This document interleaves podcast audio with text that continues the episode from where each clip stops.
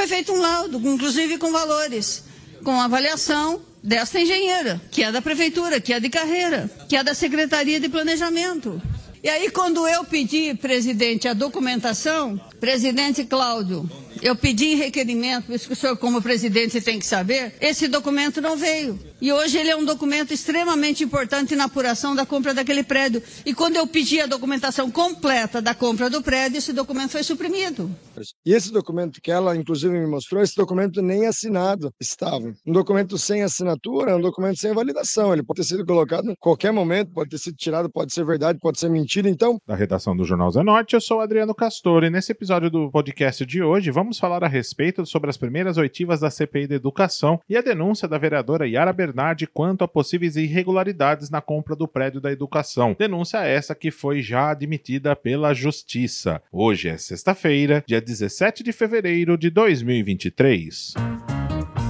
Teve início nesta semana a primeira série de oitivas da CPI, que é a Comissão Parlamentar de Inquérito, presidida pelo vereador Aite, que investiga contratos firmados pela Secretaria Municipal de Educação do atual governo. Foram ouvidos 11 servidores públicos municipais dos 13 convocados, que tiveram participação nos processos de realização de pregões eletrônicos para a contratação de projetos e na compra de um prédio com a finalidade de abrigar a Secretaria de Educação. Antes mesmo dos trabalhos da CPI começarem, o prefeito Rodrigo Manga Manga já tinha falado a respeito deste tema em entrevista no jornal Zenorte, sobre as denúncias e também as investigações. O prefeito afirmou que trata de mais uma denúncia da oposição, mas que a prefeitura já encaminhou à corregedoria toda a situação. Vamos relembrar essa entrevista do prefeito Rodrigo Manga aqui no jornal Zenorte no dia 23 de janeiro. Primeiramente é importante a população saber que nós estamos vivendo um momento pré-eleitoral. Então, é, esses ataques e essa denúncia é mais uma denúncia feita pela vereadora do PT,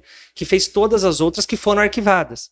Lembro que nós compramos um uniforme, que é uma benfeitoria muito grande para a população, e tentou verter, tentou dizer que era algo ruim o uniforme. Graças a Deus foi arquivado, as crianças receberam um uniforme de qualidade. A mesma coisa o kit robótica, com aprovação de 100% do, do Tribunal de Contas, inclusive com elogios falando da importância da continuidade. Você recebeu esse vídeo, Castor? Uhum. Falando da importância da continuidade do kit robótica. Porém, quando iniciou toda essa questão do Ministério Público, imediatamente, imediatamente nós abrimos uma apuração interna na Prefeitura Municipal de Sorocaba. O secretário em questão já havia saído do cargo para tratar questões particulares e nós oficializamos o Ministério Público. Eu assinei uma declaração ao Ministério Público falando: olha, todos os documentos que vocês necessitarem as, as portas da secretaria estão abertas, nós vamos liberar para vocês. Da mesma maneira que fizemos isso com a justiça. Nós confiamos na justiça. Tanto é que todas as outras ações feitas pela mesma vereadora foram arquivadas. E vamos acompanhar o desenrolar dessa na expectativa de que também seja arquivado. No caso, o senhor também caminhou a corregedoria, né?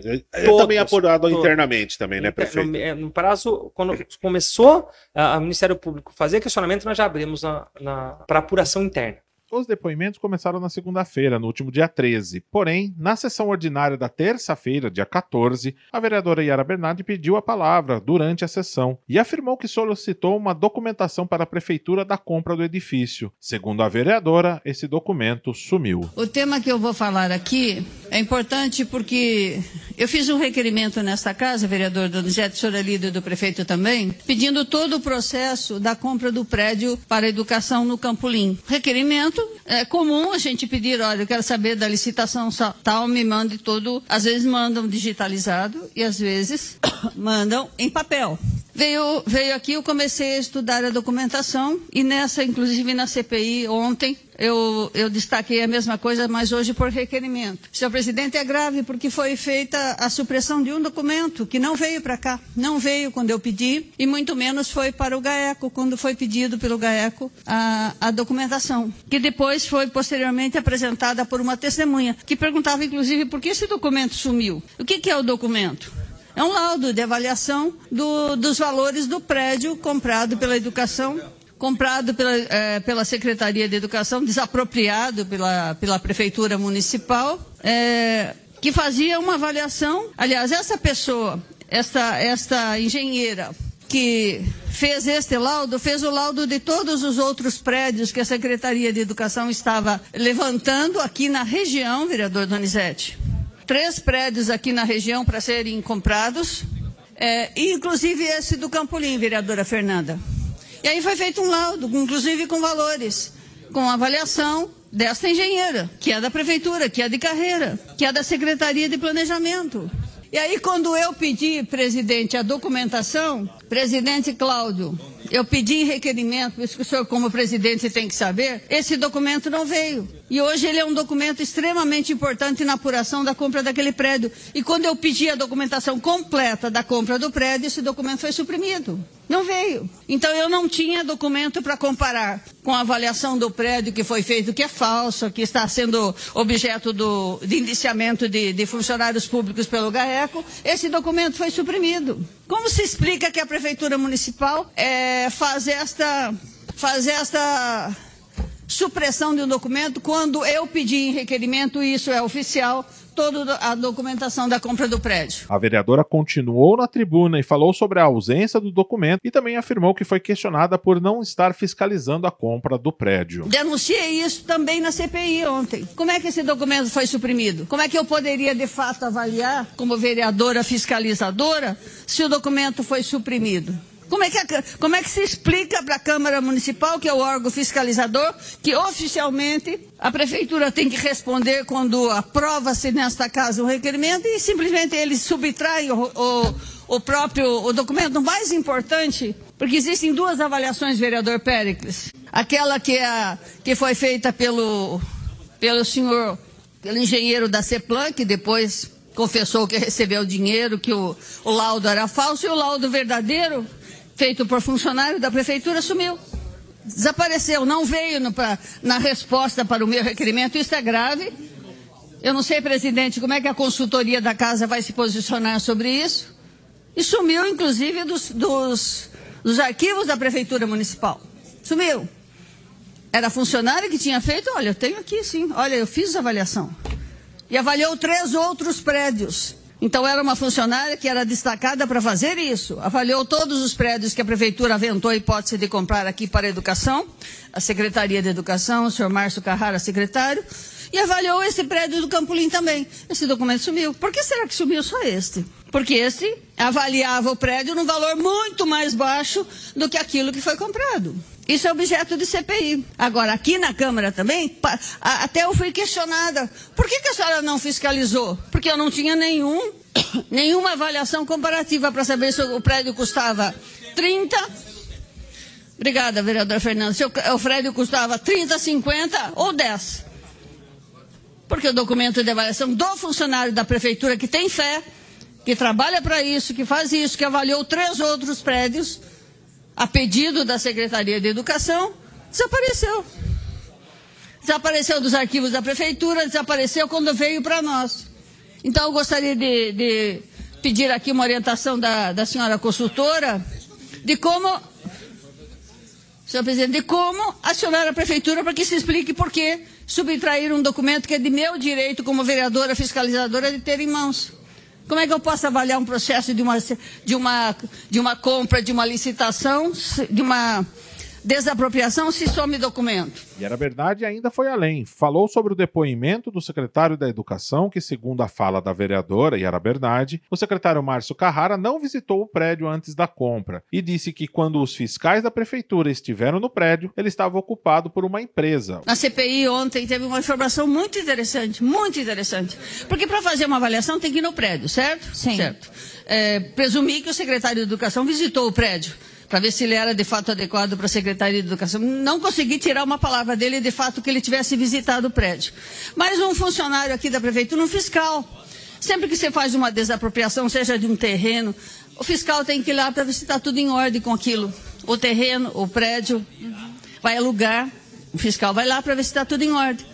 A senhora sabe que tinha empresas trabalhando dentro do prédio até há pouco tempo atrás? Por quê? Porque o prédio estava alugado para outras pessoas, para outras empresas. Depois de comprado? Sim, senhora. E por isso que ainda não foi ocupado aqui, pela prefeitura, O fiscal disse aqui que ele não foi permitido a ele entrar. Que fiscal da absurdo. prefeitura, depois da desapropriação, a senhora Tá percebendo? Que acordo foi esse, vereadora? Tá percebendo, né? vereadora? O que, fiscal, que a prefeitura ou alguém ganhou com um isso? Um cidadão né? simples que cumpre o dever, o dever, dele como funcionário público foi fazer o. Ah, é o departamento de patrimônio. A prefeitura desapropriou, o fiscal vai ver se está tudo em ordem, se o prédio está em pé e tudo mais. Não, foi impedido dele entrar. Por quê? Porque o prédio estava alugado para várias empresas. Sabia? Não sabia essa informação. Que absurdo. Ah, depois veio um outro funcionário e falou talvez tenha sido feito um acordo para que eles saíssem. Eu espero, vereadora, que todos esses fatos Isso até mais sejam ou menos, trazidos, né, Olha, essas empresas ficaram lá, vereadora, até mais ou menos agosto do ano passado. Sim. E o prédio... A desapropriação foi feita lá no final de 2021. E daí a pergunta, por que que demorou tanto tempo, né, para ocupar a Secretaria da Educação, ocupar o prédio que foi comprado? Essas empresas né? estavam pagando aluguel para quem? Para o antigo proprietário ou para a prefeitura municipal? Esses fiscal, documentos O fiscal são, colocou aqui levantados. de forma muito simples. Eu não pude entrar para fiscalizar porque tinha a empresa não me impediu, me impediu de fiscalizar. Você acredita?